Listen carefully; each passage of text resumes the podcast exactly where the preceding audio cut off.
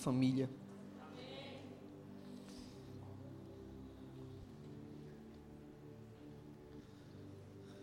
Te damos graça porque na eternidade tu pensou em uma família.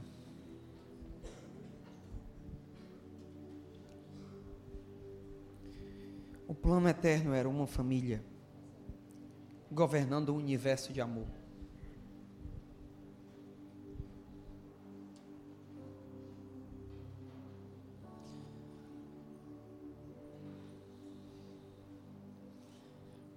Nós rogamos para que nessa manhã a identidade de filho venha ser revelada. Eu oro pelo menor dos pequeninos, que ele venha entender que ele é um filho de Deus. Essa é a coisa mais importante do Evangelho. Somos filhos de Deus. Espírito Santo, eu peço que você passeie sobre esse local. E traga paz que excede todo entendimento. Quebra todo espírito de condenação. Espírito Santo, que as ondas da graça e da filiação ela venham quebrando as estruturas, como um maremoto.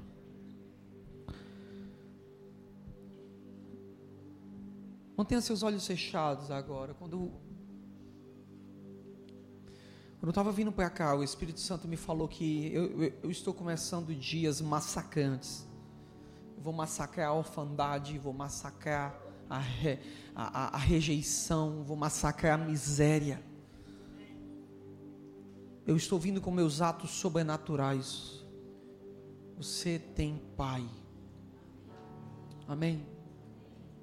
Em nome de Jesus. Amém.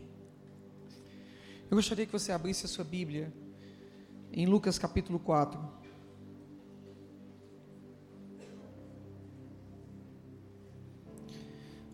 Hoje o título do meu sermão é A Verdadeira Tentação do Filho.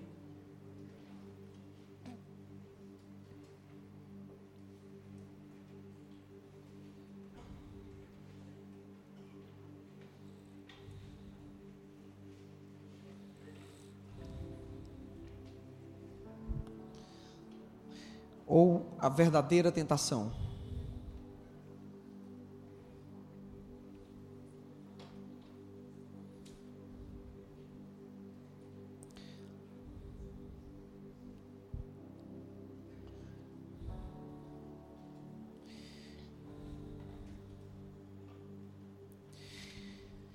Lucas 4, 1. Amém? Vamos ler todos juntos no 3, amém? Um, dois, três. E Jesus, cheio do Espírito Santo, voltou do Jordão e foi levado pelo Espírito ao deserto. E quarenta dias foi tentado pelo diabo. Naqueles dias não comeu coisa alguma e terminado eles, teve fome. Vocês?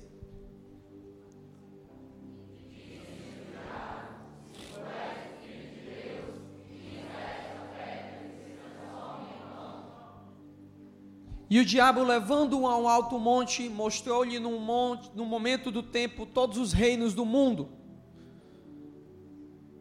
Tem mais?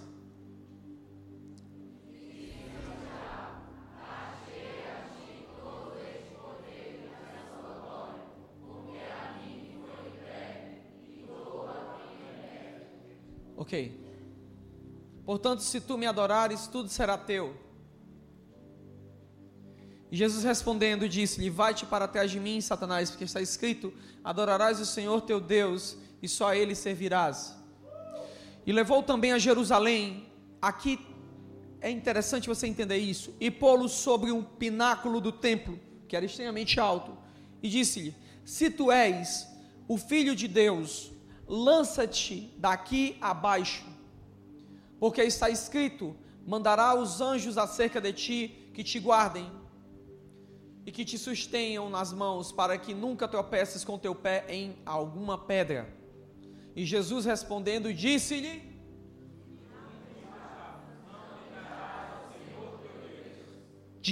e acabando o diabo toda a tentação, ausentou-se dele por algum tempo. Amém? Eu quero conversar com vocês sobre um dos assuntos que é muito tentado na Bíblia, e eu não quero inventar a roda, mas eu quero trazer uma outra abordagem sobre esse texto e sobre o que realmente isso está comunicando a nós. Existe uma pergunta que ela é recorrente em muitas pessoas, essa pergunta é: por que Deus criou o universo? E a resposta é simples Deus criou o universo porque ele sonhou com uma família. E ao sonhar com essa família, ele desenhou essa família e projetou essa família.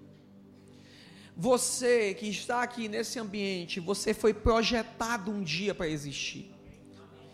E não só projetado para existir, como também projetado para cumprir um, objeto, um objetivo. Você não é um objeto, mas você tem um objetivo. Por isso que tem coisas que você gosta, coisas que você ama muito, apontam para o seu objetivo. Coisas que te chateiam muito, apontam para o seu objetivo também. Coisas que te indignam muito, geralmente são coisas que apontam para a área corretiva do seu objetivo eterno. Por exemplo, eu me indigno com injustiça. Essa semana eu vi um vídeo de um menino que estava sendo objeto de chacota dos seus amigos, que compraram um, um geladinho dele, um marujinho, como chama aqui em, em, em Fortaleza, você que está assistindo a gente de outro estado, é aquele sorvetinho de saco. E pegaram dele e não pagaram, e ficaram fazendo chacota, dizendo que não iam pagar e fizeram um vídeo e lançaram na internet. A polícia, em poucos minutos, viu esse vídeo e saiu atrás desse jovem, encontrou ele e chamou ele. E toda a guarda que estava ali comprou o geladinho dele, comprou o marujinho dele e louvou a atitude dele. Diz, cara, enquanto tem muita gente roubando, você está trabalhando, não tenha vergonha. E esse menino, essa semana, virou motivo de comoção nacional porque é uma injustiça que foi feita. E Deus se levanta contra as injustiças. Por que eu tenho um problema com injustiça? Porque meu nome é protetor. William significa protetor. É o meu desígnio eterno. Eu nasci para ser um protetor. Esse é o maior legado que eu quis legar ao meu filho, o nome dele é Guilherme que também significa protetor. Então, se eu quero legar algo ao meu filho, eu quero legar o, legado dos protetores. Ou seja, mas esse legado não nasceu comigo no dia que eu nasci, esse legado foi projetado na eternidade. Por isso que eu sou feliz, porque eu sou feliz cumprindo o objetivo que ele me planejou. Você não nasceu para suprir a expectativa de ninguém, você nasceu para cumprir o seu objetivo eterno. Por isso que você não pode medir as suas paixões pelas paixões dos outros. E você não pode medir o seu resultado pelo resultado dos outros. Porque você não recebeu o objetivo dos outros. Como dizia sua mãe quando você era criança, você não é fulano,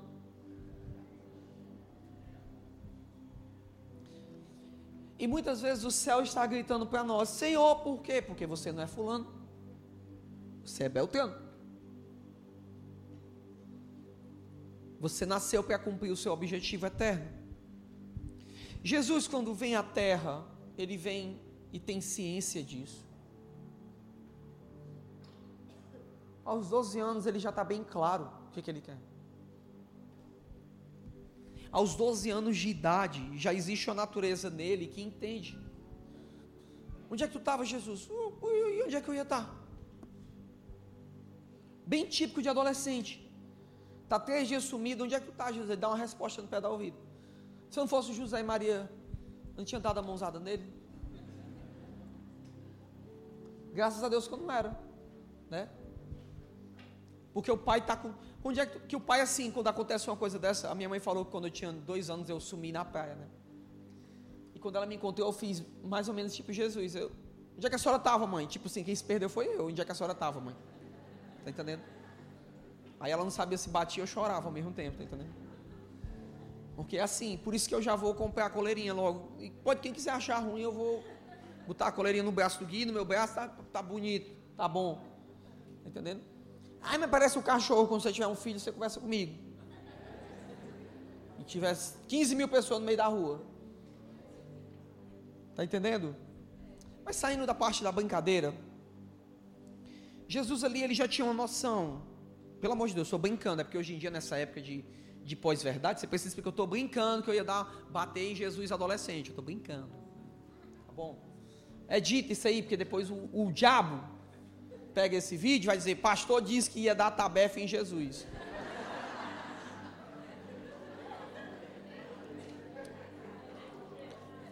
O diabo é vagabundo. Você não tem noção. Não é não, Jorge? Jorge já estava conversando comigo isso. Estava conversando, é vagabundo. Ele pega a coisa. É. A minha esposa fica às vezes aqui embaixo.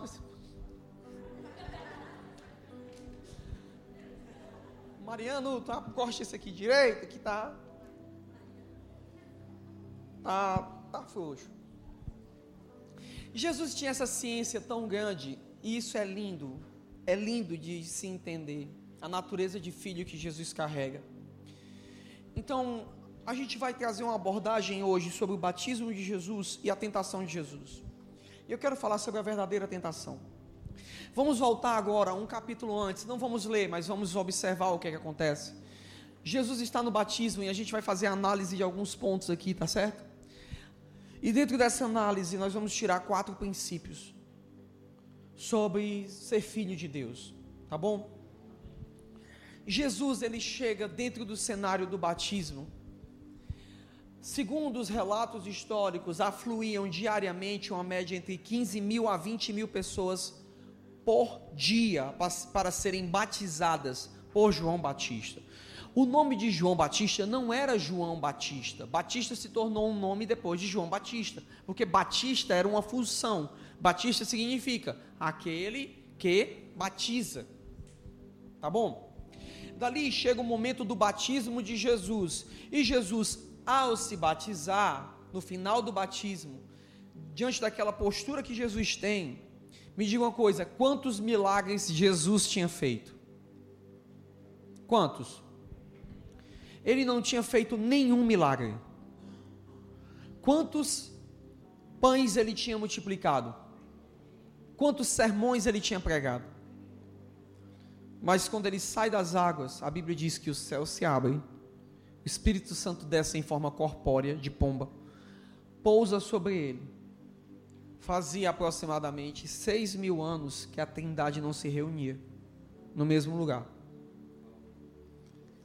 E naquele momento, aquelas 15 a 20 mil pessoas escutam o céu se abrir e dizer: Tu és meu filho amado, em quem me alegro muito.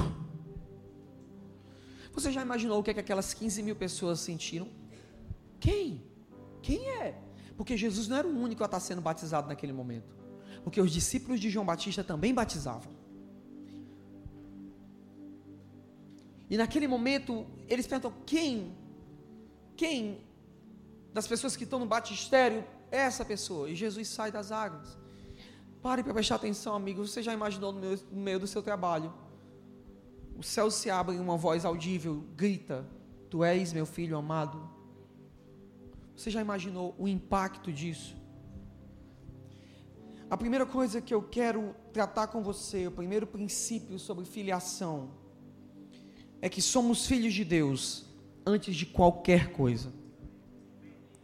Jesus não tinha nada quando ouviu que ele era amado por Deus. Primeiro princípio, diga comigo, somos filhos de Deus antes de qualquer coisa qualificação, a natureza de filho de Deus que você ganhou, ela não está baseada naquilo que você faz. Jesus ele não ouviu no final do seu ministério: Tu és meu filho amado.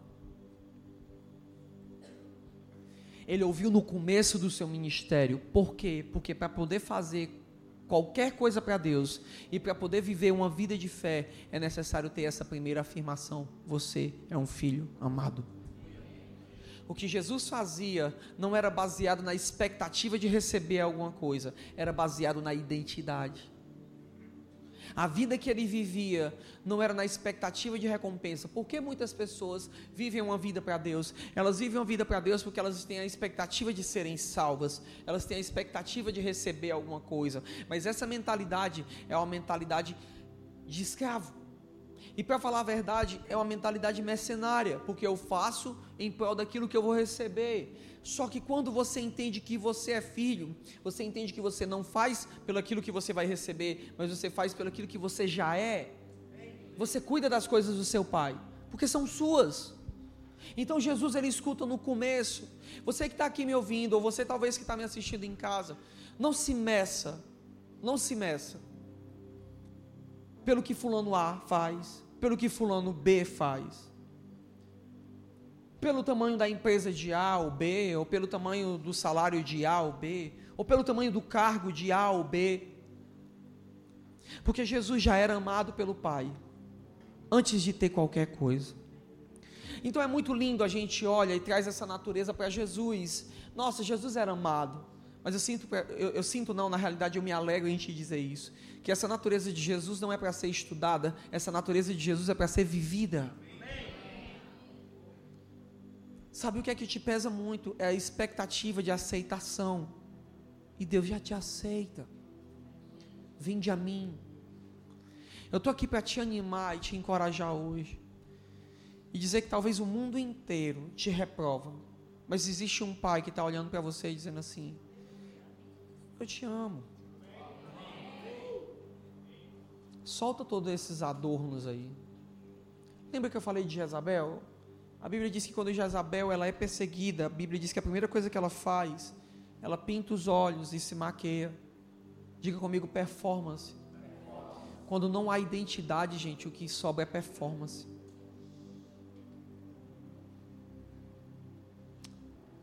Sabe, nessa geração é muito complicado.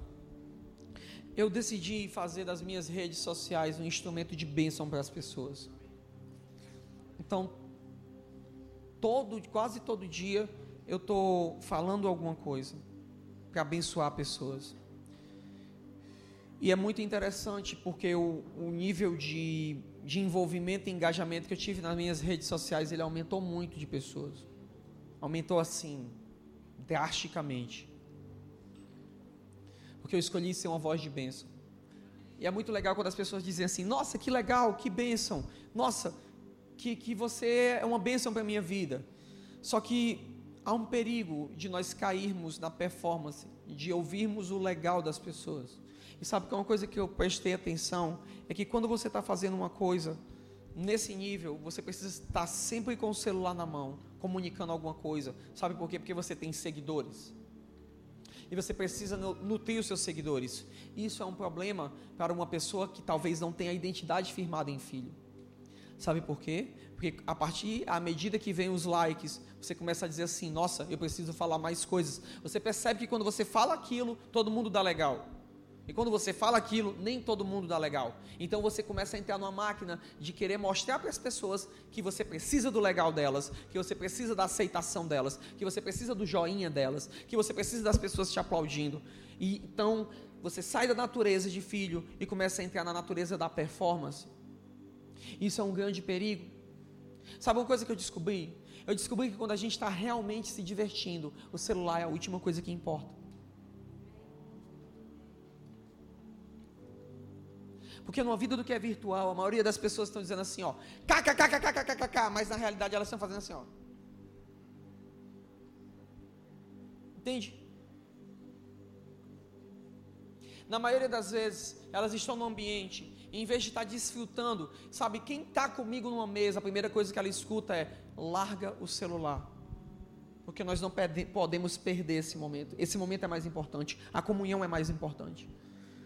Porque às vezes a gente está todo mundo ali, cinco pessoas na mesa, todo mundo no celular, deixando de aproveitar aquele momento, deixando de comer aquela pizza maravilhosa, deixando de comer aquele camarão delicioso. Sabe por quê? Porque você está muito mais importa, se importando em mostrar uma performance para as pessoas do que em viver a vida.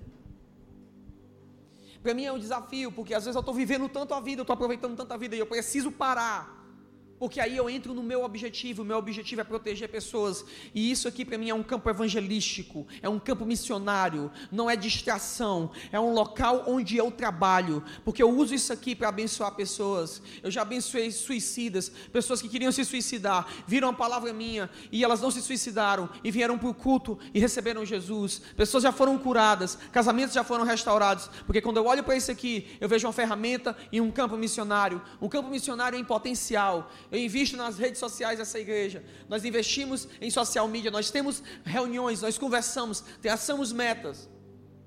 Nos engajamos, porque eu vejo isso aqui. Então, às vezes eu saio da minha diversão para pegar meu celular, fazer um vídeo de um minuto e abençoar a vida de alguém. Sabe por quê? Porque esse é meu propósito: proteger pessoas, ainda que seja com o celular. Só que o problema é que essa geração ela está diluída em performance, e isso é perigoso. Então a primeira lição que Jesus me ensina é que, como filho de Deus, eu sou filho amado por Deus sem ter feito nada. Isso choca a natureza da, da, da, da religião. Sabe de uma coisa? Jesus, ele não foi condenado pelos milagres, Jesus foi condenado pelo que ele falava. E ele falava que era filho de Deus. E numa era da pós-verdade, é muito perigoso dizer certas coisas. Nós estamos em setembro amarelo, que é um mês que se comunica sobre a depressão. E é um grande perigo chegar num púlpito e dizer que Jesus Cristo é a solução sim para a depressão, porque se Jesus não for, nada mais poderá ser. Sim, nós reconhecemos as patologias, tanto neurais, cerebrais, como as patologias da alma da psique, nós entendemos tudo isso, sim, é uma verdade, mas Jesus, ele sim pode. E hoje em dia um pastor precisa ter muito cuidado de dizer um negócio desse, porque pode vir todo um aglomerado de pessoas e dizer: O que você está querendo dizer? Porque eu conheço inúmeras pessoas que são crentes e morreram de depressão. E, amigos, eu vou te dizer uma coisa: não existiu nada para matar mais pessoas do que religião na história da humanidade.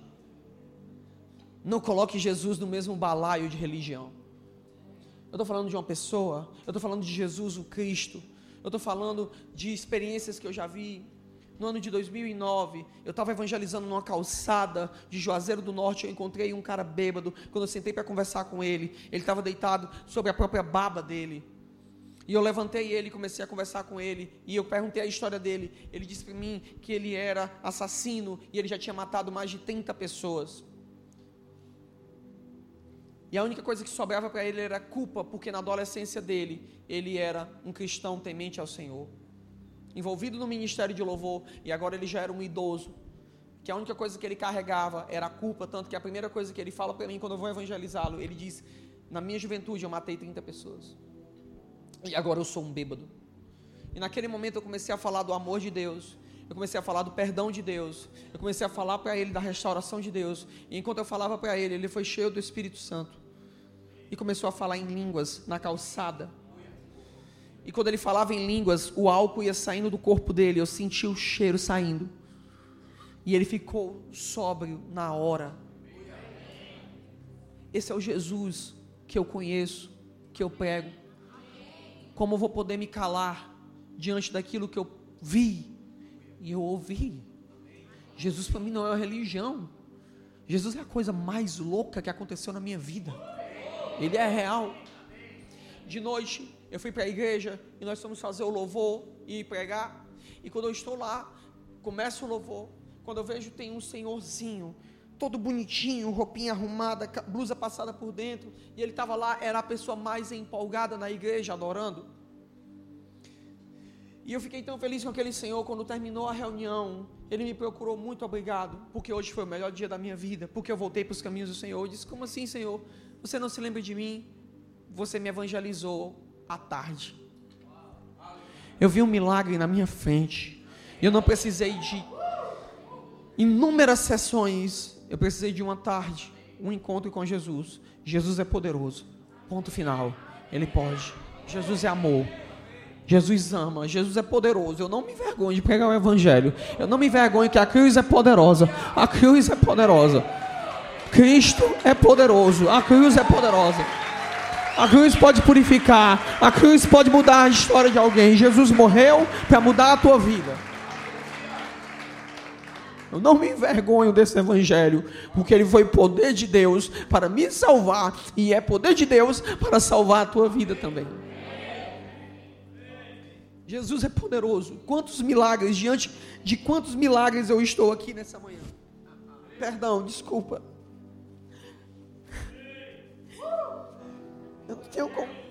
Ele, ele não é um mito para mim. Se alguém conheceu Jesus e se encontrou de verdade com Jesus, essa pessoa sabe o que eu estou falando aqui. Jesus não é um mito. Jesus não é só um personagem da história. Jesus é o pivô da transformação de toda a existência. Jesus, Jesus, Jesus. E nós pregamos Jesus nessa casa. A segunda coisa que eu quero falar para você sobre ser filho de Deus é que os filhos de Deus, eles são guiados pelo Espírito. A Bíblia diz que depois de ser batizado, diga comigo, primeiro eu escuto que eu sou filho. Segundo eu sou guiado pelo Espírito. A Bíblia diz que o Espírito Santo, ele impeliu Jesus ao deserto. A palavra impelir no seu significado original significa literalmente dar fortes empurrões.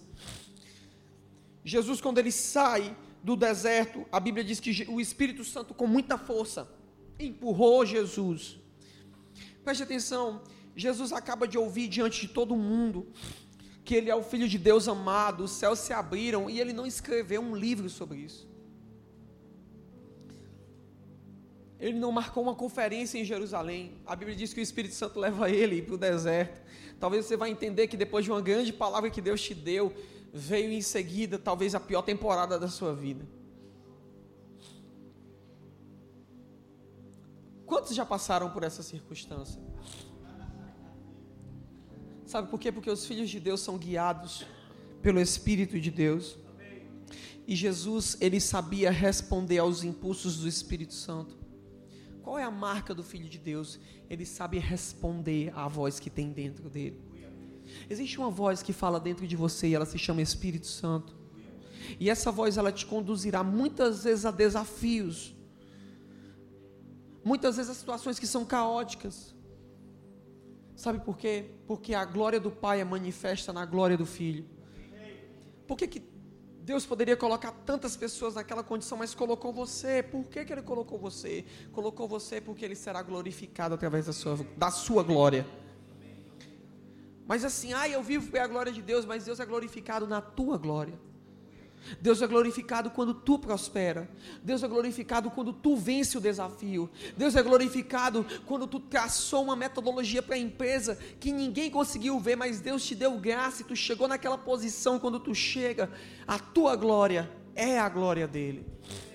A tua coroa é a coroa dele os desafios que Deus tem te dado em tomar uma posição, em fazer aquilo que ninguém quer fazer, em ter uma paixão que ninguém tem, e quando você vai e ousa, o final daquela paixão, Deus vai ser glorificado. Nós temos inúmeros projetos para a Casa Amarela, que, que, que serão grandes desafios, mas qual é o objetivo? Deus ser glorificado nas nossas conquistas. É Deus, para que o final de tudo, tudo seja Deus. Aí aqui eu preciso saber que a voz que me conduz, eu preciso dar muita ênfase a ela. Diga um filho de Deus, ele dá muita ênfase à voz do Espírito Santo. Isso se chama viver por fé. A terceira coisa que eu quero falar com vocês sobre ser filho de Deus tem a ver com a verdadeira tentação de um filho de Deus. Qual é a verdadeira tentação de um filho de Deus? Jesus tinha acabado de ouvir que ele era o que do Pai? Para para prestar atenção.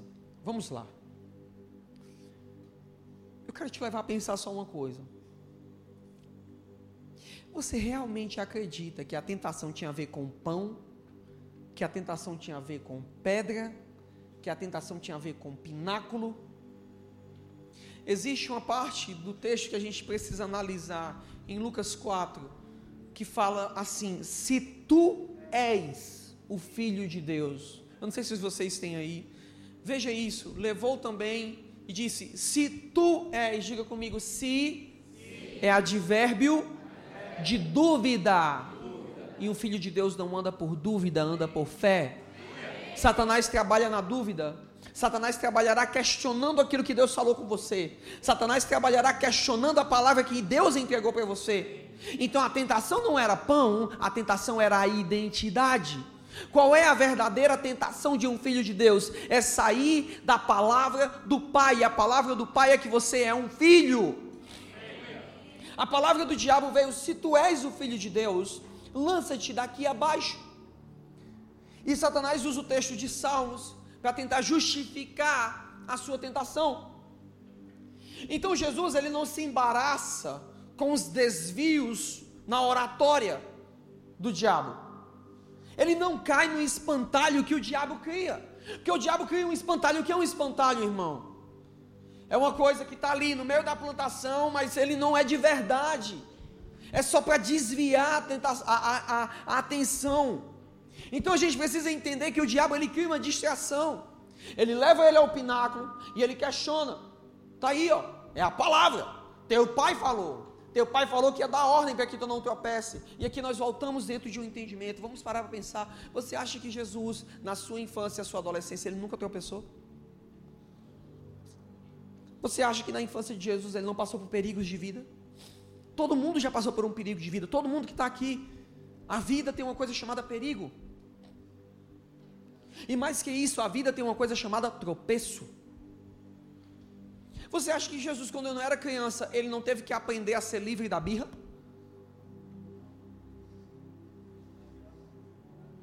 Você acha que Jesus não teve que aprender a ser filho? Você não acha? Você acha que Jesus, como um ser humano normal, ele aprendeu os processos da vida? A Bíblia diz que ele aprendeu naquilo que sofreu. São os processos naturais da vida. E tu acha que nesses processos ele não tropeçou e os anjos não guardaram ele? A questão é, por que, que Jesus não cedeu ao desafio do diabo? Sabe por quê?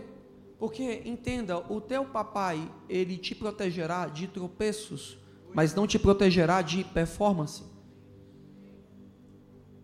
Você já imaginou? Se Jesus naquele momento, eu sou filho de Deus, Deus me guarda. Se ele não tem segurança na voz interior que falou com ele. Eu me lanço, sabe o que teria acontecido? Toda a mensagem do reino teria morrido com Jesus. Porque Jesus teria se movimentado em provar quem ele é. E eu deixa eu te dizer uma coisa, você não tem que provar nada para o diabo. Porque você já é. O diabo trabalha com dúvida, nós trabalhamos com fé. Nós cremos que a palavra dele é fiel e verdadeira. Já imaginou se Jesus é tentado por um momento e Deus olha do céu e diz assim: Jesus, o que, é que você está fazendo? Não, Jesus, Deus, eu vou provar para o diabo. Você não tem que provar nada. Você tem pai. Você tem pai. Sai daí, Jesus. Essa teria sido a palavra de Deus para ele. Ele entendia para quê? Para que eu tenho que provar? Por que, que eu tenho que entrar nessa? Para mostrar para alguém? Eu não tenho que mostrar nada. Eu sou filho. E eu vou te dizer outra coisa. Aqui eu chego no quarto e último ponto. Filhos de Deus tropeçam, mas não caem. Concordância ali está errada. Mas é, os filhos de Deus, eles tropeçarão, mas não cairão. Amém? Deixa eu te explicar uma coisa. Diga comigo: Deus protege tropeços, mas não protege performance. Muitas vezes você precisa entender que você vai errar e Deus vai permitir. Mas como teu papai, ele não permitirá que você fique no chão. Porque ele é teu pai. Eu aprendi algo com uma grande mentora. Ela diz: Eu corro e Deus corre atrás de mim. Eu tomo atitude e Deus vai atrás de mim, cobrindo os meus rombos. Sabe por quê? Porque eu sou filha.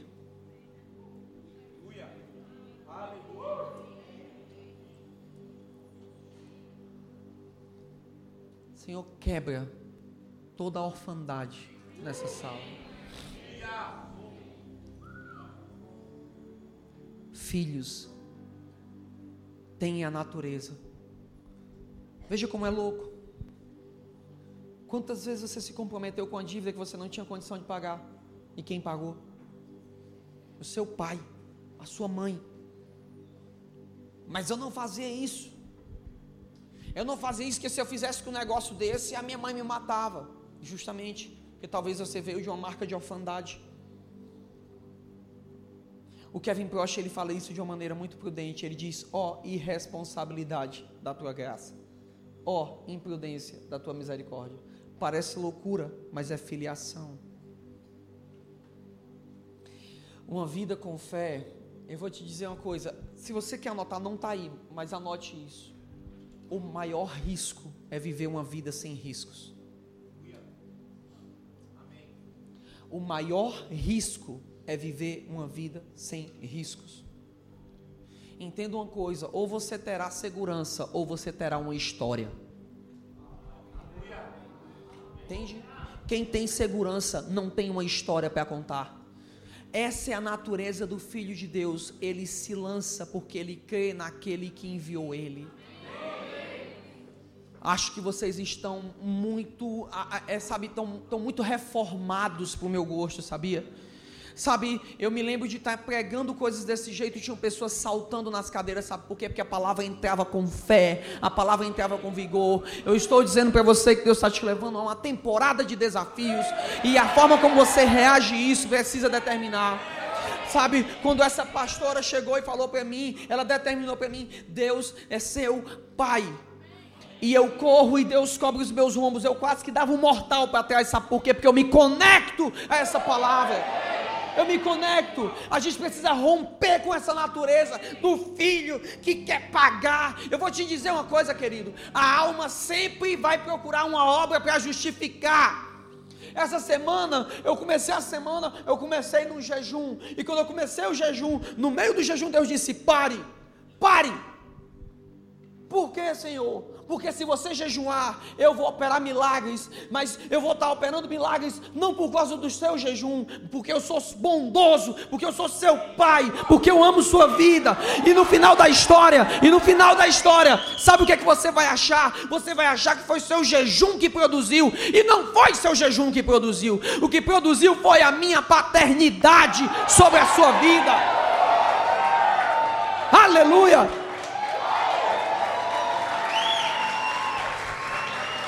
Eu não sou mais escravo do medo, eu sou filho. Filho. Filho. E essa é a natureza do que Deus quer falar com você nessa manhã. O mundo diz: você tem que fazer por merecer. Ah, os céus estão gritando: Tu és meu filho amado. Tu és meu filho amado. Tu és meu filho amado. Deus está procurando um louco que vai na frente, abrindo o caminho, e ele vai atrás. Ele vai atrás. Vai que você tem pai. Vai, vai que você tem pai. Vai para cima, vai para cima, porque você tem pai. Não, não, o medo não te detém mais. O medo, ah, não, não, não, não me domina mais, não me domina mais. Ah, quem você é? Eu sou filho de Deus. Oh,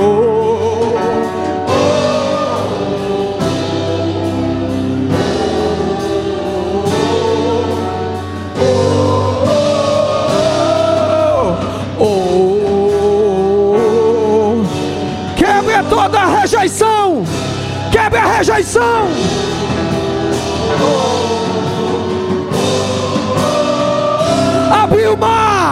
Abre uma pra eu passar por ele. Perfeito amor que me alcançou. Vamos lá, vamos lá. Me alcançou e agora posso cantar quem você é. Filho de Deus. Abriu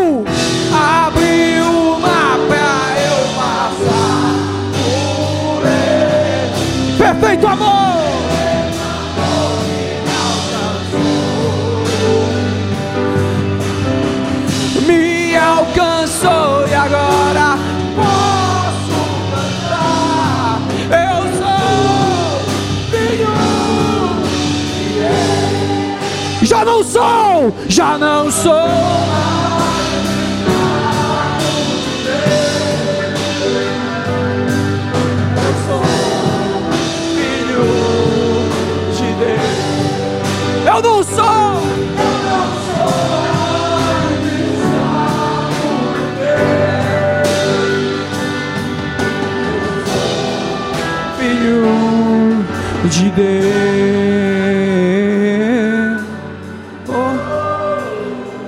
Eu quero fazer algo profético para algumas pessoas aqui.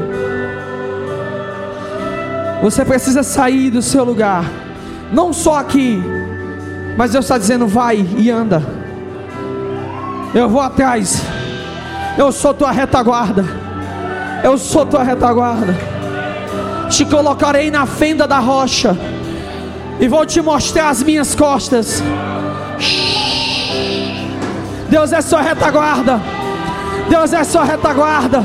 A Bíblia diz que existe um exército e quando eles marcham, atrás dele vem fogo, atrás dele vem fogo. É tempo de avanço, casa amarela. É tempo de avanço. Eu vou correr. E assim como uma geração que vai correr, e Deus vai vir atrás, Deus vai vir atrás, vai vir atrás, Ele está vindo atrás. Corre, corre, corre, corre,